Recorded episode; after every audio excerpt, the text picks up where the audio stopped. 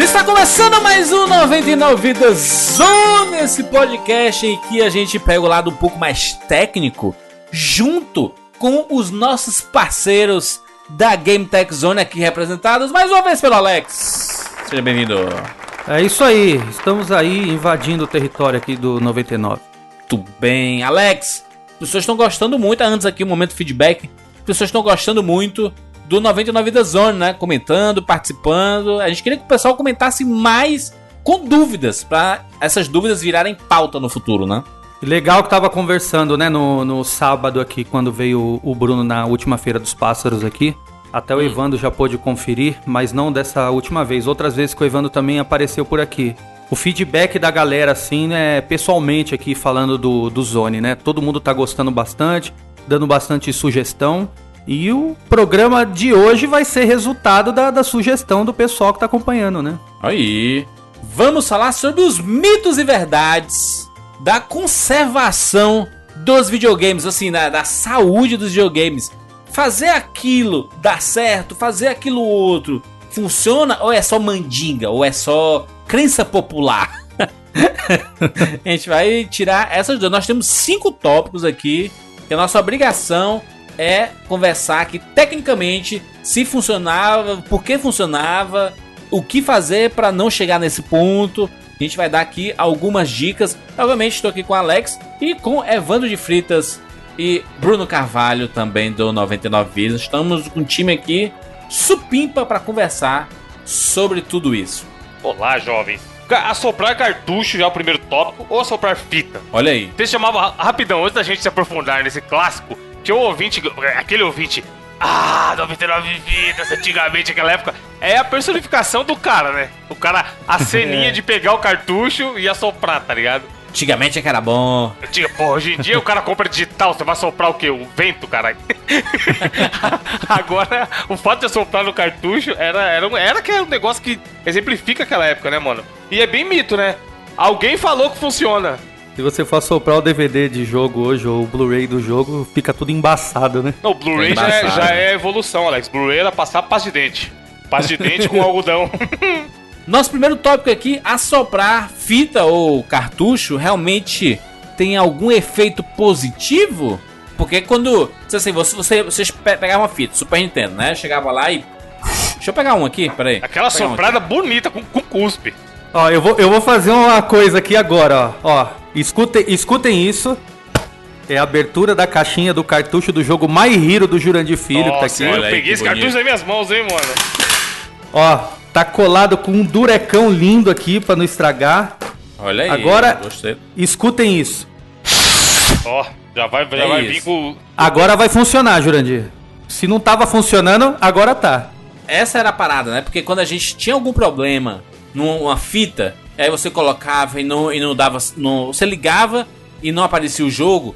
É, era, era o padrão, todo mundo sabia isso, né? Tinha que pegar a fita, você pegava lá e assoprava, colocava no jeitinho e aí funcionava. Por que Mano, isso acontecia, Alex? Era, era rapidão, só Alex uh, explicar, Juras. Era um ritual tão escroto, porque às vezes o cartucho né, tá fisicamente ali no videogame, sei lá, alguém passava e esbarrava na mesinha de centro que tava ali o seu Super Nintendo. Aí ele dava uma saidinha e, obviamente, parava de funcionar. Aí você ia até lá, tirava o cartucho, assoprava e colocava de novo, tá ligado? Tipo, ele não parou de funcionar porque tava com poeira, mano. Tinha gente que toda vez que ia jogar, trocar o cartucho, fazer alguma coisa, parecia que era um, um pré-requisito pra funcionar. Na locadora, Evandro, você, você pedia uma fita nova. Ah, eu quero jogar Super Mario hoje. E aí o dono da, da locadora chegava lá, ele já soprava Sim. antes de, de, colocar, sem, sem ele ter colocado primeiro e não, e não ter funcionado. Ele já sabia que poderia correr o risco de dar algum problema, aí ele já soprava antes para evitar, né? Para evitar é um ritual, o, né? trabalho.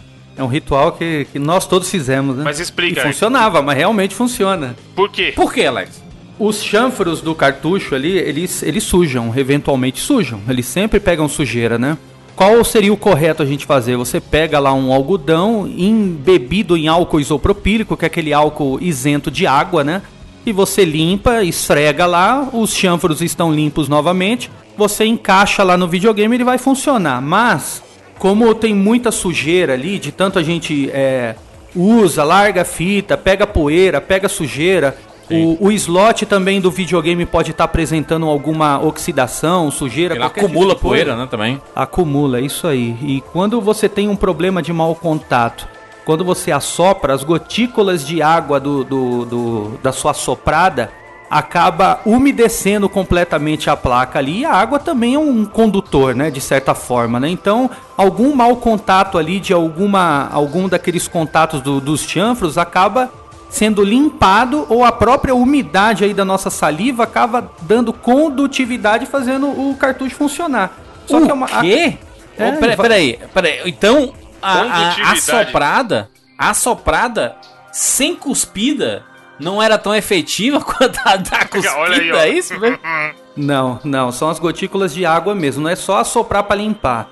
Quando você assopra, é, é, sai umidade, obviamente, né? Nosso isso. pulmão é, ele tá cheio de água também, né? A gente uhum. respira, uhum. a gente tem água no, no, pulmão, né? Então, quando a gente respira, a gente tem umidade. Depende da umidade do ar também, né? Toda a umidade do ar que a gente inspira, a gente expira ela também, né? Então, se você assopra a fita, é, as gotículas de água ali acaba ajudando a, é, a dar condutividade ali, né? De, entre o contato do, do, do, cartucho, dos chanfros do cartucho e o slot do, do videogame. Só que isso é uma coisa que é, é, meio que tampar o sol com a peneira, porque vai piorando, porque o que, que a umidade vai fazendo no cartucho e no slot do, do videogame?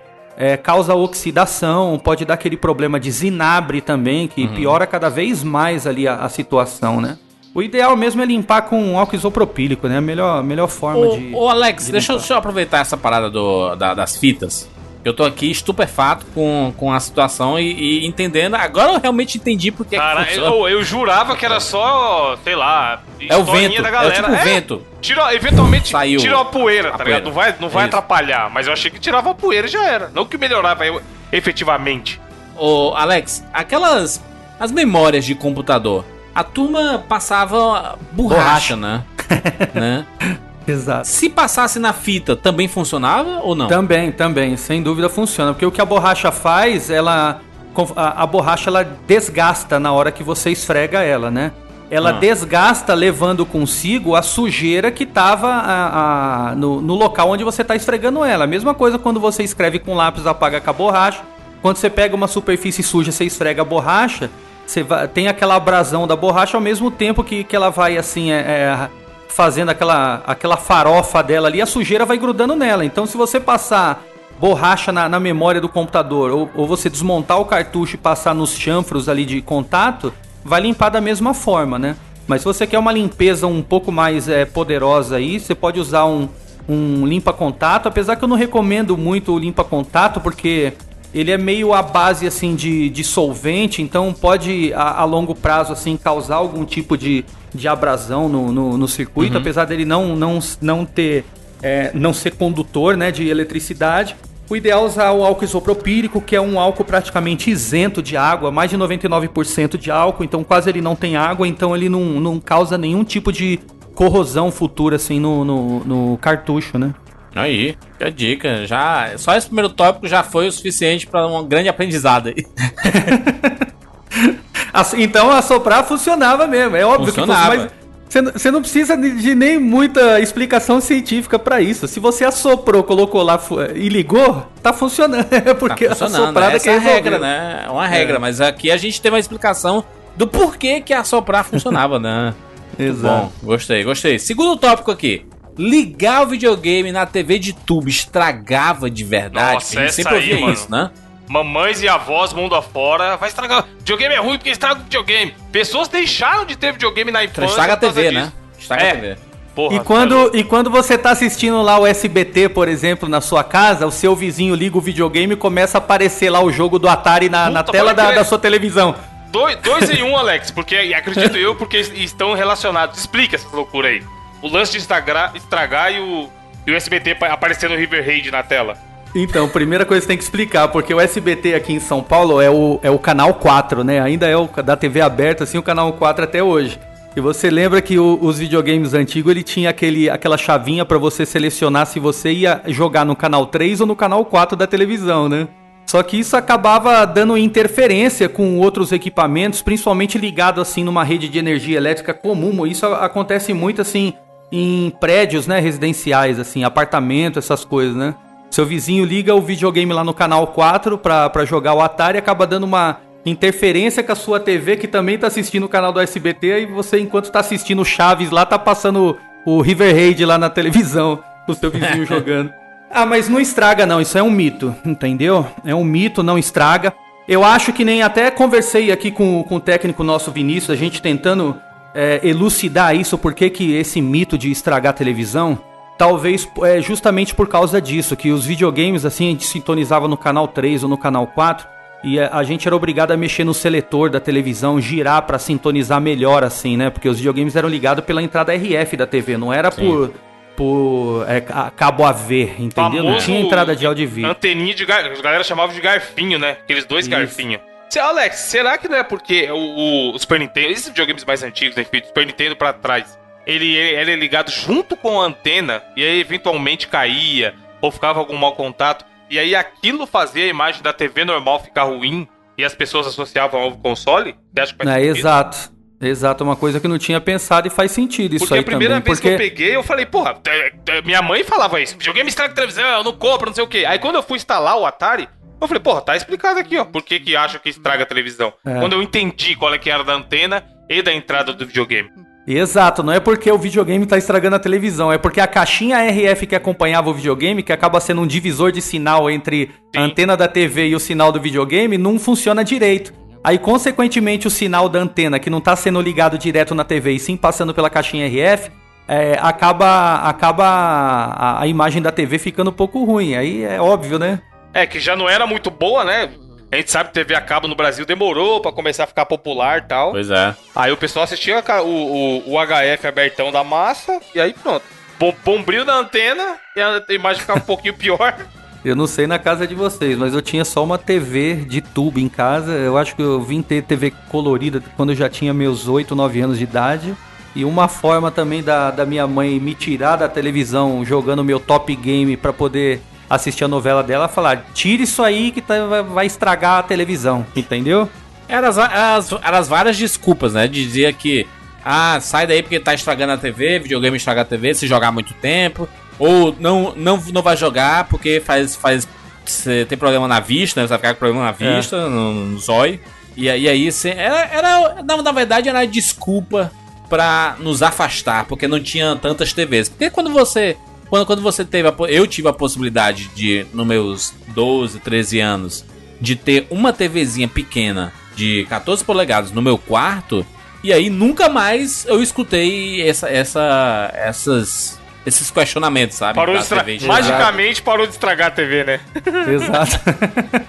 Mas aqui, ó, curiosamente, depois de alguns anos foram lançadas TVs de plasma, e daí não tinha aquele problema de se uma imagem, independente de ser a fonte de videogame, ou sei lá, um jogo de futebol, ou o logo da, da Globo no canto da tela, se ela ficasse estática durante muito tempo, aparecendo na imagem, ela não dava, ela não, não, apare, não ficava meio que permanentemente ali, estragava a tela? Até hoje dá esse problema então, ainda, Evandro. Aí você vai ver, o jogo. É, a, se a sua TV for de plasma, o videogame pode estragar. Se você ficar 5 horas jogando FIFA.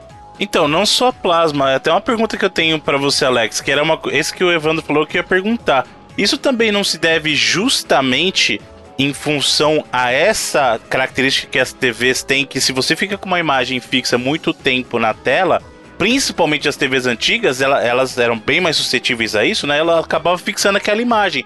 E a gente precisa lembrar que, apesar de ter cara de lenda, a gente tá acostumado com um jogo hoje que é alucinado, mas os jogos de Atari eram geralmente a mesma tela, Sim. só mudando de cor. O cenário do, de um jogo de Atari não mudava. Pode parar para pensar. Pega o Frostbite, que é sempre a mesma tela o tempo todo. Pega o Frogger, é sempre a mesma. Pac-Man do Atari, é sempre a mesma tela o tempo todo.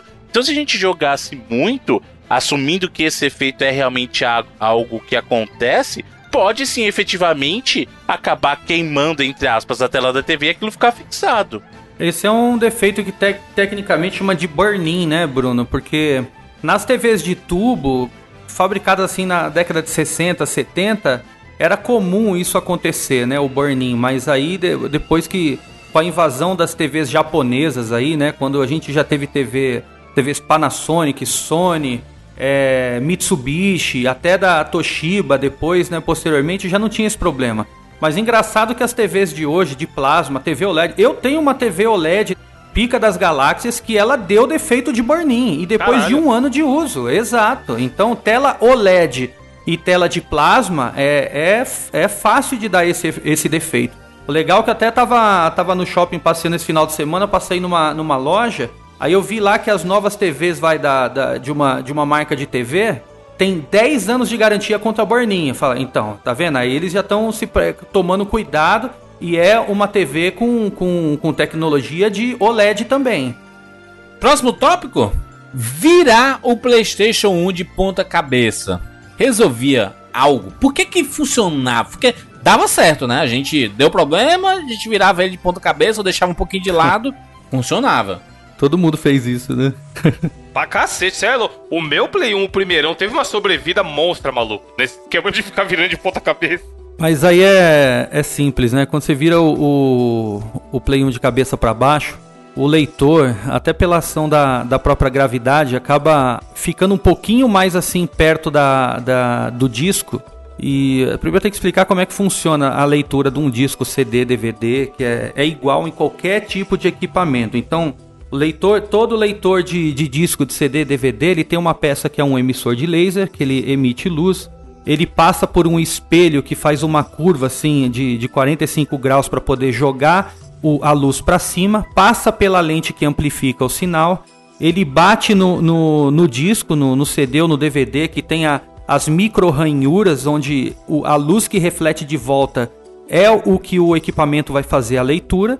Então, quanto mais claro for uma mídia, naturalmente a gente sabe que o, o emissor de laser vai ter menos esforço para poder fazer a leitura, né?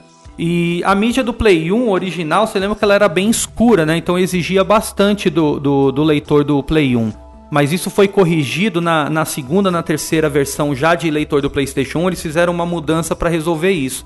Mas mesmo com o- os, os discos pirata, vai, que a gente jogava no, no Play 1, que eu não tinha nenhum jogo original Nossa, de Play 1. Todos os jogos jogos eram pirata, pirata. Alex, tinha uns jogos pirata de Play 1 que era verde, meio transparente, mano. De tão É. safado que era a gravação, tá ligado? É, pois é. Então, é mídias de baixa qualidade que reflete pouca luminosidade pro, pro leitor de disco, né?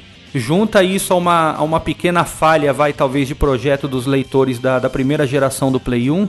Quando o leitor ele tem um problema de conseguir fazer um alinhamento correto da parte mecânica do, do leitor e soma isso uma dificuldade para fazer leitura num disco que reflete pouca luminosidade, se você vira de ponta cabeça, o leitor, o, o- aquela lente naturalmente ela já com a ação da gravidade ela acaba ficando mais perto do disco e faz a leitura normalmente, entendeu? Olha aí.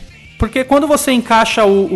o- você encaixava o, o, o disco no clamp, poderia acontecer também, porque tem um gapzinho, um espaço, um espaçozinho assim entre aquele aquele chapéuzinho onde você encaixa o disco, que é o clamp ou prato polia, e o e o próprio a própria peça onde ele fica fixado. Se ele tivesse com alguma folga, aquele chapéuzinho clamp ele ia ficar raspando na, na carcaça ali do, do, do leitor, ia fazer o disco girar de um. é, mudar a rotação do disco e ia dificultar a leitura.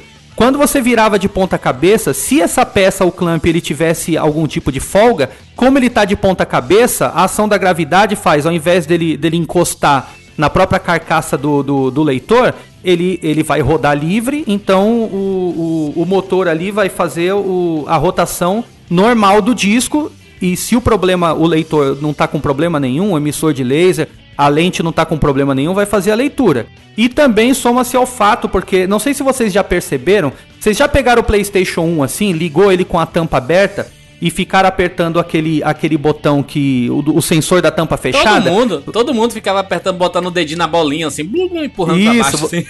Então, vocês percebem que aquela, aquele, aquela lente ela, ela sobe assim um pouco pra pra Sim. tentar achar o disco? Aham. Então, é justamente isso que acontece. Você dá uma ajudinha aí quando aquela, aquela parte mecânica tá com problema, quando você vira de cabeça pra baixo.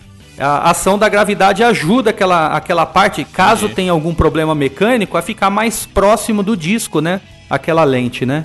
Então, esse, esse, esses problemas aconteciam mais, então, por causa da, da, das mídias piratas, assim, porque eram um pouquinho mais claras e aí os que são mais escuros não forçava tanto? Não, não é que o mais escuro não forçava tanto. Pelo contrário, quanto mais escuro uma mídia, menos luminosidade ela reflete pro, pro leitor, entendeu? E por que, que eles escolheram essa cor, então, pra, pra fazer? Se isso desgasta mais o videogame?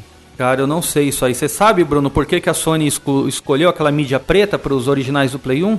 A única razão que eu vejo que poderia ter é em função da, da manufatura mesmo. Lembrando que nesse período a gente já tinha um princípio de pirataria que foi o que impactou um pouco do movimento das vendas dos CDs de 3 do, dos jogos de 3DO. O Neo Geo CD não tinha nenhum tipo de proteção à mídia gravada, por exemplo. Então, isso talvez fosse até uma maneira da Sony meio que diferenciar o produto dela e se proteger, né? Tentar diminuir um pouco disso, porque realmente era a, o fato da mídia, a cor da mídia, a gente sabe que não, não diferencia muita coisa no conteúdo em si, mas sim pode atrapalhar na leitura, né? Mas eu, particularmente, a razão pela qual a mídia é preta, eu não, não teria como afirmar com certeza. No PS2, a, as mídias originais já eram normais, né? Não eram pretas, não, né? Não, não, não, não, não, não. Existiam dois tipos de mídia lá no Play 2. Você tinha a mídia. Tinha um azul. Roxa, roxa, roxa, que era o CD. Quando o jogo era gravado em CD, o CD de Play 2 era roxo. E aí, quando a mídia era gravada em DVD, aí era um DVD que o pessoal chamava até, olha, a mídia dourada e tal. Não era um dourado exatamente, mas ele não era igual um DVD comum mesmo, né? É, não é possível que seja só o estilo, mano. Não é possível que seja só isso, sabe? Cosmético, como fala, né? Não é, não é possível, mano. Tem que levar em consideração, Jurandir, principalmente no Play 1 que eu rodava jogo pirata, a qualidade da gravação também, né? O gravador Sim. que era usado para fazer a gravação, porque quanto menor for a qualidade da gravação, mais vai forçar o, o leitor lá do, do... Opa, eu lembro. O Nero, lem- lembra do Nero que você podia escolher pra gravar na velocidade mais baixa ou na mais Na rápida? voada. Sim, e a a, gente esco- escolhia a rápida porque a gente queria gravar logo, né? Não queria que demorasse tanto, que era sempre Mas aqui, ó, fuleira. o, o Alex talvez lembre, o Bruno com certeza vai lembrar, e outros ouvintes que estejam daqui de São Paulo também, que tenham participado dessa época de pirataria e tal. Vocês lembram da famosa mídia da Players? Que os caras Ah, dentro era. do pirata Sim. vendiam a mídia da Players mais caro justamente porque eles vendiam que era gravado em baixa velocidade, que era do DVD de dupla camada já lá na frente e tal. então, mano, era foda porque o bagulho era pirata e era vendido mais caro do que o pirata normal. Era prensado, lembra, Evandro? Pode crer, mídia prensada. Eu lembro do Final Fantasy X. Mano, eu comprei na Santa Efigênia pro meu irmão Final Fantasy X por 70 reais. Pirata. Porque era prensado. Olha pra você ver como é que era a pirataria na época do Play 1 e Play 2, né? Porque isso era um processo industrial de pirataria que os caras faziam como se fosse um disco original. É, em Aí, cima, em mano. cima ele não era pintado ou escrito com a canetinha safada, né, mano? É aquele negócio que o cara fala assim, né?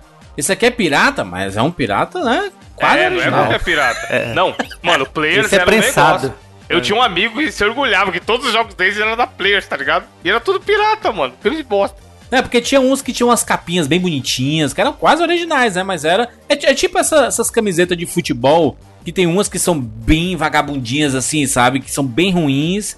E tem outras que são quase réplicas, sabe? Mas ainda é pirata. É, vamos lá, próxima pergunta aqui, nossa quarta pergunta. Os consoles antigos são mais resistentes? Tá uma pergunta importante, hein? E aí, o que, que vocês acham? Eu acho que sim. programada. Eu acho que o tempo é a maior resposta aí. Eu- todos os meus consoles antigos estão funcionando aqui. É, mas realmente os antigos são mais resistentes, mas tem que levar em consideração a arquitetura de hardware e o tipo de componentes é diferente, né? Você tinha. Você não tinha uma, uma GPU capaz de, de, de processar 50 viagens à, à Lua, né? Como a gente tem hoje, né?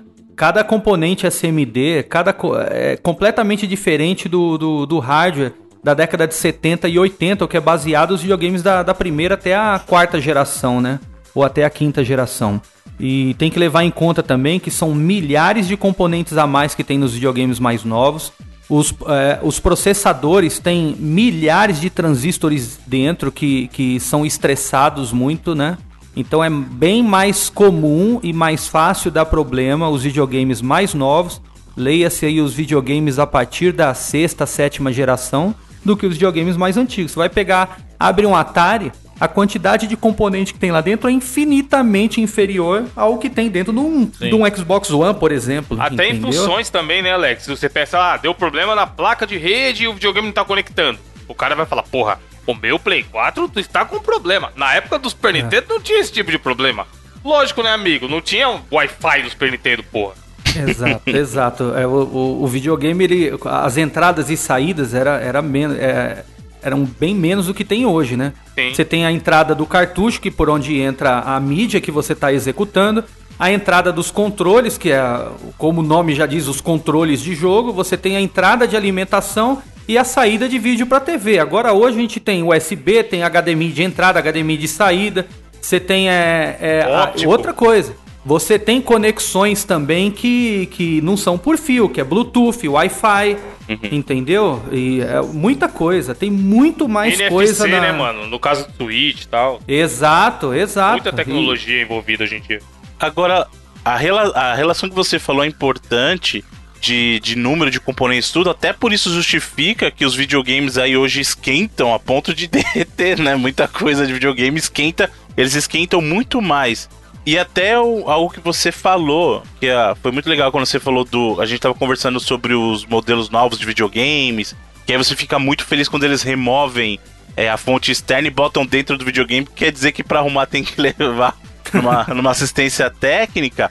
Que, que é um ponto que antigamente o videogame ele, ele era grande, mas e, e o uso dele de, de componente mesmo, a placa era muito pequena ali dentro, então tinha um espaço que fazia com que se ele caísse, o a gente viu de quanta gente já não derrubou o Super NES e voltou a jogar, a Mega Drive caiu no chão e voltou a funcionar, até porque tinha muito plástico e, entre aspas, funcionava como uma proteção e tinha espaço para dissipar calor, que é uma coisa que a gente não tem hoje, né? Exato. É.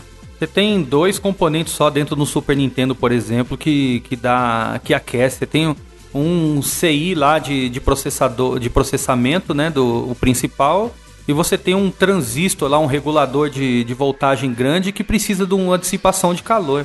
Agora você pega os videogames mais novos, por exemplo, para resfriar o processador do Xbox 360, resfriar o processador do Play 3, Play 4 e Xbox One, mesma coisa. Você pega um componente que tem milhões de transistores lá dentro, entendeu? A tecnologia evoluiu muito e você precisa de um, de um aparato gigantesco dentro do aparelho que corresponde a mais da metade do peso do equipamento só para fazer dissipação de calor e resfriamento, entendeu? Então a impressão que, que, que a gente tem, e é, é, é óbvio, baseado até na dedução, que é como se a gente tivesse um, um, um carro andando a, a, um carro de Fórmula 1 que a gente tem hoje, entendeu? Os videogames novos. É bem diferente do de você andar com um carro a 10 por hora, porque você tinha componentes do, no, no Super Nintendo, no Mega Drive, além de ter bem menos componentes, por, até por conta de menos, menos entradas e saídas, eles eram estressados muito menos, porque o processamento que era aplicado ali não era suficiente para esquentar, fazer ferver o videogame, diferentemente do que acontece hoje, né?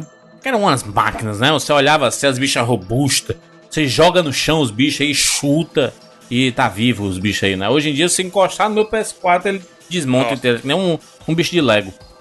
Então, lembra que a gente falou no programa anterior, quando você me perguntou, Juras, quais hum. são os defeitos do Nintendo Wii? Falei que o Nintendo Wii não quebra. É. É, o, o, Nintendo Wii é um exemplo, é um hardware assim de, de que já é avançado, mas engraçado que ele é, ele é, ele é simples no, no, no, na parte assim da arquitetura dele, apesar de ser um hardware avançado.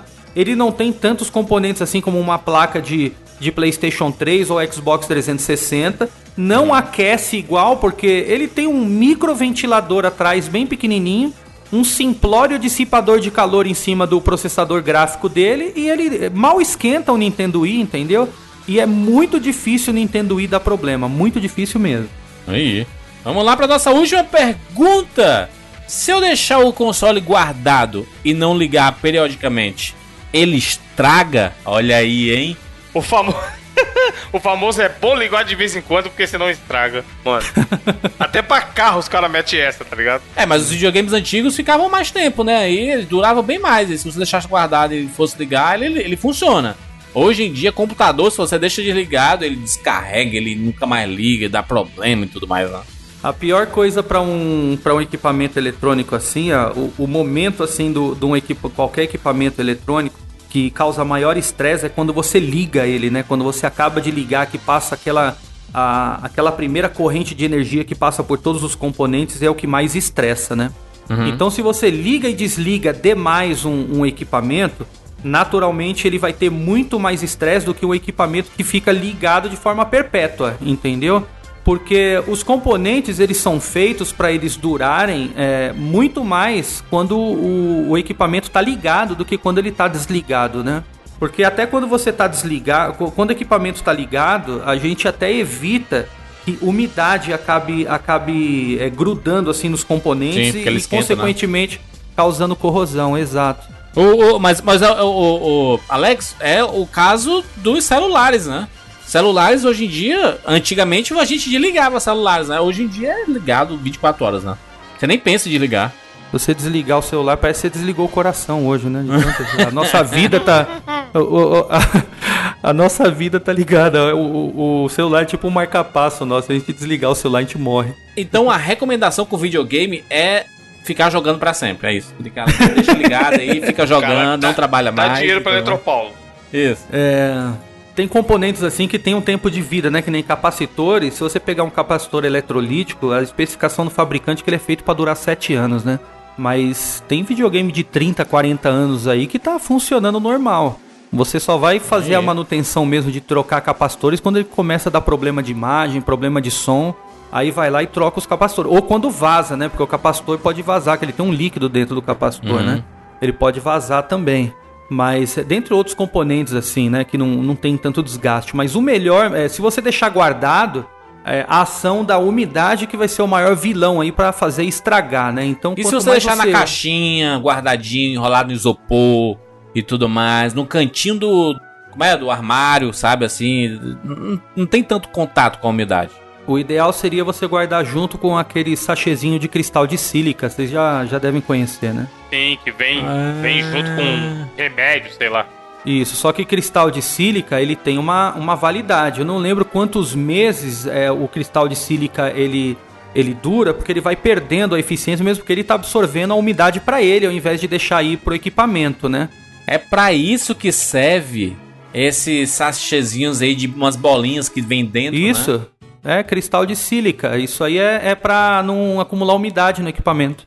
Aí, mano, muitos aprendizados. Muitos aprendizados de um dia. Mas qual que seria o tempo, Alex? Seria legal o cara ligar? De quanto em quanto tempo? O Bruno aí, que tem 30 consoles em casa. Então, não. É. é... Depende. O problema é sempre a, a, umidade, né? Se deixar ligado direto, se jogar muito, é bom. Mas engraçado que muito liga, desli liga e desliga também acaba estressando, entendeu? Então, eu acho que o. Talvez, né? Talvez o, o mais correto seria a gente investir pouquíssimos reais em alguns sachês de cristais de sílica e deixar dentro da caixa dos equipamentos que estão guardados. Talvez, é, talvez seja aí a, a atitude mais prudente aí para a gente Sim. poder conservar, né? Porque o vilão mesmo é a umidade e o desgaste natural do, dos componentes, né? E se você fica ligando e desligando demais, é óbvio que você vai acabar estressando mais os componentes dentro da, da placa do equipamento. É que nem o carro, né? O cara fala que o carro, a parte que pode dar problema mesmo é toda vez que você liga, né?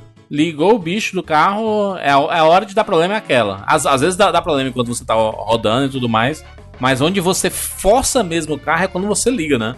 É porque o, bom, o automóvel, ele tem que, o motor tem que alcançar uma certa temperatura para que o, os fluidos, o, o, óleo, ele dilate da, da forma que ele, o qual ele foi projetado e ele tem tipo um funcionamento pleno depois de aquecido. Então, quando o motor tá, por isso que principalmente antigamente com os motores que não tinha injeção eletrônica, controle eletrônico por módulo, você não podia ligar o carro e já sair andando com ele, que você podia acelerar o desgaste de peças, né? Então, o ideal seria sempre deixar o. Uh, era antigamente deixar o carro esquentando. Você é dessa época Nossa, aí, Juras, carro né? Álcool, carro álcool é claro. Isso. Carro Liga álcool, o carro. Né? espera ele esquentar para depois sair andando. Então era Exato. uma forma de garantir aí que, que durasse mais o, o, o, motor dos automóveis, né? Mas até videogame novo, Juras, o Play 4, por exemplo, se acabar a energia, se ele desligar real, por exemplo, e você for ligado de novo, mano, quando acontece isso aqui em casa, é uma dor no coração, porque eu não sei se vai voltar mais. Ele liga, aí faz uma verificação tem um processo, lá. Né? Aparece é, lá, é tem que confirmar e tudo mais. Aí desliga o controle do nada, sabe? É um negócio muito doido. É, o maior perigo disso, de cair energia, é corromper dados do HD, né? Talvez, Sim. às vezes até trava Sim. o sistema do, do Play 3, que dependendo de, de como aconteceu ali o dano no HD, tem que até trocar ele depois, nem consegue restaurar mais o sistema. Às vezes você tá salvando, né, um, tipo assim, ele, ele fala, né, hoje em dia acho que nem aparece tanto não, mas tinha uma época que aparecia a mensagem, não desligue o videogame enquanto está salvando, sabe? É isso aí. um aviso aí. Muito bem, é, é, porra, muitos aprendizados em uma edição do 99 Vidas Zone que acontece por causa dos nossos amigos aqui da Game Tech Zone. Alex, o que é que você pode falar essa semana pra turma aí? O que é que tem de novidade na Game Tech Zone? Esse local que é um local abençoado. Acho que o Bruno tinha que dar o testemunho dele do que, que ele acha da Feira dos Pássaros. Feira que dos o Bruno Pássaros. teve em todas, em semana todas as feiras dos pássaros. Semana que vem vai ter Feira dos Pássaros, no próximo sábado. Exatamente. Você que está ouvindo esse programa na data de publicação do cast, saiba que dia 6 de outubro de 2018 tem a próxima edição da Feira dos Pássaros. Que o, o, o Alex sabe disso, é muito mais do que uma feira de usados que o pessoal gosta Exato. de chamar. É um verdadeiro encontro gamer, cara. É um grupo de, de pessoas que compartilham essa paixão. Além, óbvio, de você encontrar jogos clássicos ali por preços super honestos. E o Alex sabe disso porque a gente tem essa parceria, mas toda vez que eu vou lá eu saio com, com, com a minha caixinha, o Bruno né? Volta, e... mano, o Bruno é uma figura, caralho. mas é honesto, o Bruno vendeu o Xbox dele lá. Falarei preços aqui. Uma das feiras que eu fui, o Bruno vendeu o Xbox dele lá, o One, e o Alex vendeu para um amigo que tava lá no dia. 700 reais o Xbox do Bruno na caixa, com garantia. Exato. Mano, saiu daqui com um ano de garantia. O bagulho novo, caralho! Não existe isso aí nem. Não, o Alex é doido. Mas o mais bacana é, como eu falei, é o encontro, cara. Porque são pessoas que compartilham essa paixão que vai desde o Alex, que é o idealizador e o big boss da parada toda, mas cada um, tanto dos membros da Game Tech Zone, quanto a galera que vai, e a galera que curte também, Velbs, toda a galera que vai, Betão, o pessoal do Warp Zone vai em peso, sabe? Vai a galera da IGN lá. Então é, é, é uma maravilha porque é um encontro em que todo mundo ali pode falar um pouquinho e compartilhar um pouquinho do que é essa grande paixão que a gente tem pelos jogos, sabe? Então, mais do de verdade, mais do que uma feira de usados, é um grande encontro gamer. E que bom que a gente tem algo assim que aconteça uma vez por mês por enquanto. Quem sabe, né, Alex? A gente consegue expandir isso aí, quem sabe mais vezes. Exato. Ou algo maior, quem sabe. Eu sei que o Alex tem grandes planos aí, mas é, é, no é uma maravilha, cara. Caralho, quem imagina. sabe um dia, hein? Já pensou? Fechar o Allianz? Legal, Vamos fechar o Allianz pra fazer uma. Ó, legal, já Ia pensou? legal, hein? Mas é isso que o Bruno falou, porque a feira nasceu é, mais é, antes de, de, de, pensar assim na, na questão do comércio, né, de você comprar e vender usado.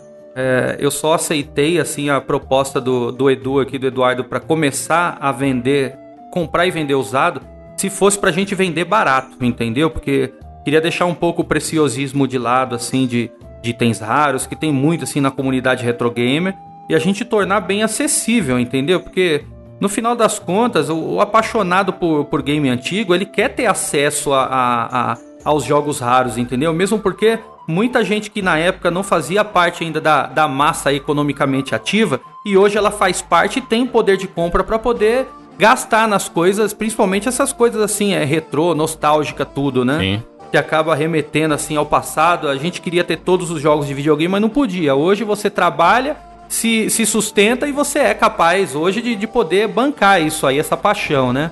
Só que é incrível. Se você tem um jogo, por exemplo, uma, uma raridade como a gente encontra aí, geralmente o, um Pokémon do, do Nintendo DS que você encontra por uma média de 400 reais aí no, nos sites das internet aí, nos Mercado Livre ou LX da vida, na Game Tech Zone você consegue ter um acesso a um jogo desse por bem menos de 200 reais, como aconteceu na última feira, que até tá, a gente mostrou no, no, no vídeo do nosso canal do YouTube lá, que a gente registra todas as feiras do, dos pássaros, né? Um cliente comprou por 170 reais um jogo que é, o mais barato no site do Mercado Livre ele estava 400 reais. Só que o engraçado é que ele gastou 400 reais na feira levando outros itens também além desse jogo. Então acaba sendo Aí. acessível, é, porque o cara ele quer ter acesso a uma raridade, custe o dinheiro que for e o tempo que for para o cara acumular, ele eventualmente vai guardar o dinheiro para adquirir aquilo.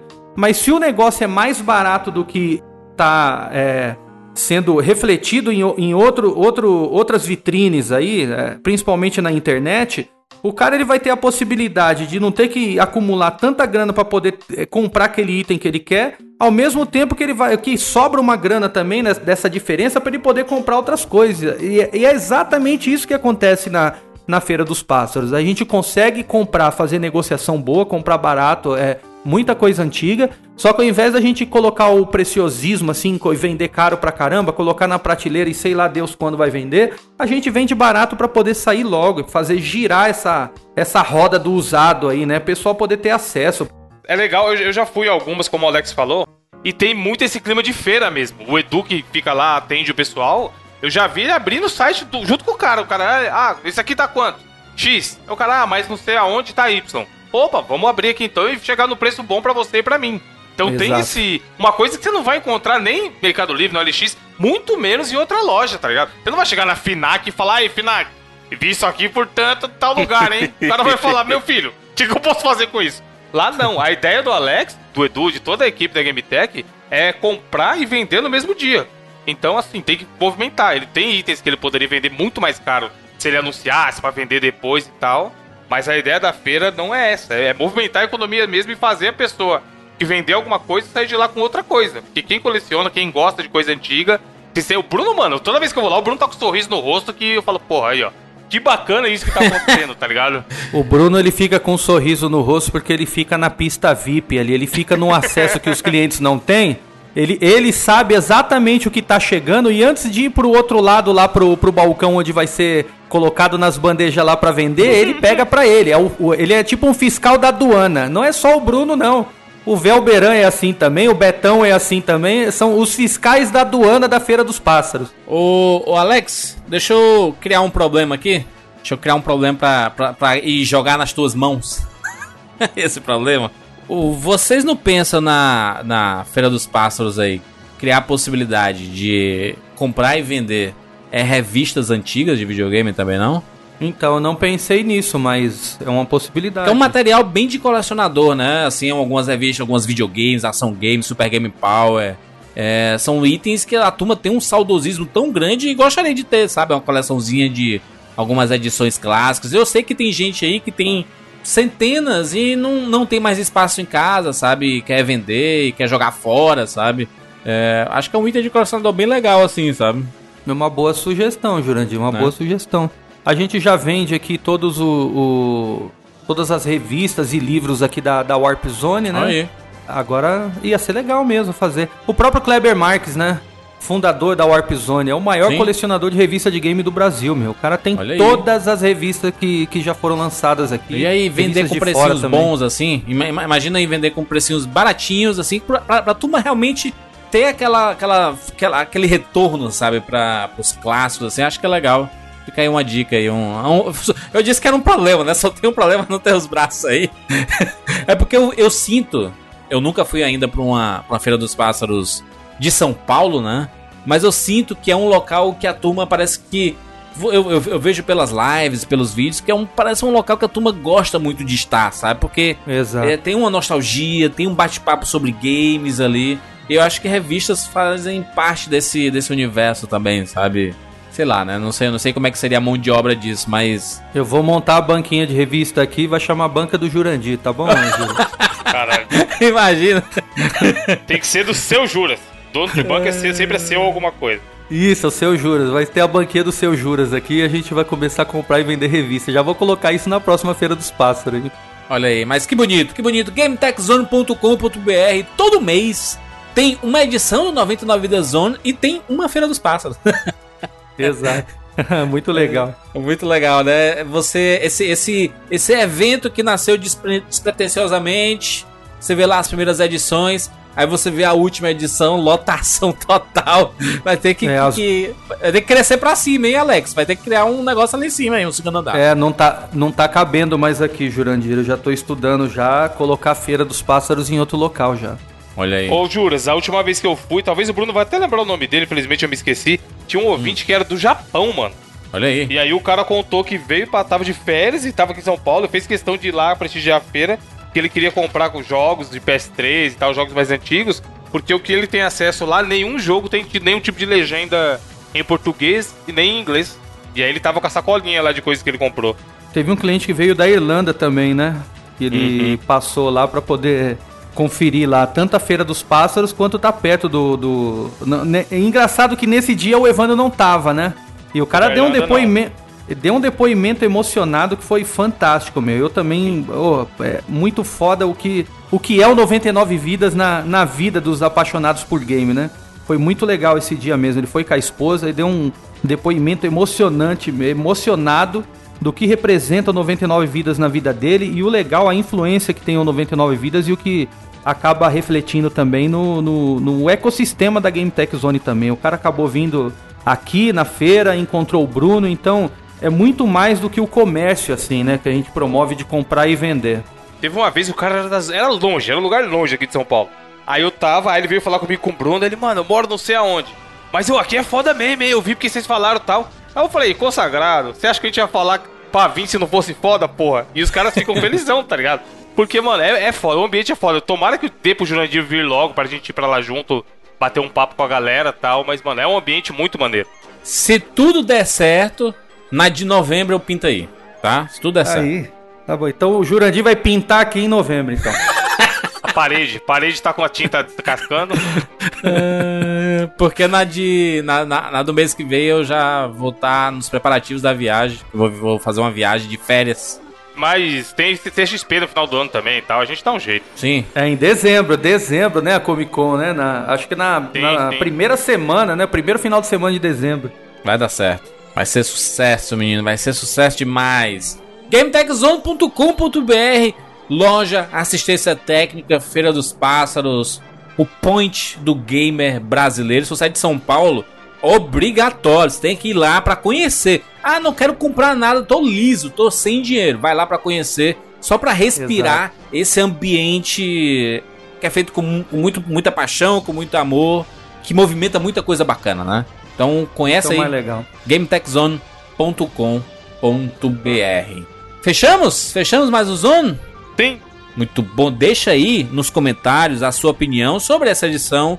Deixa perguntas para próximas edições que a gente vai dar uma juntada em perguntas que são deixadas nos comentários e a gente faz uma edição só respondendo perguntas. Que tal a ideia? A gente responder essa, essa de juntar tipo assim 10 perguntas que a turma deixou e aí é, fazer uma edição só tirando dúvidas. Que, pô, o pessoal tem dúvidas, né? Todo mundo tem videogame aí e tem dúvidas de como cuidar, do que fazer, Boa. como resolver, né? É bom que tenha a participação de todo mundo. É isso! Eu sou Júlio de Filho. Eu sou Evandro de Freitas. Eu sou Alex Montenegro. E eu sou Bruno Carvalho. E esse foi o 99 Vidas Zona número 5. Até a próxima edição. Tchau!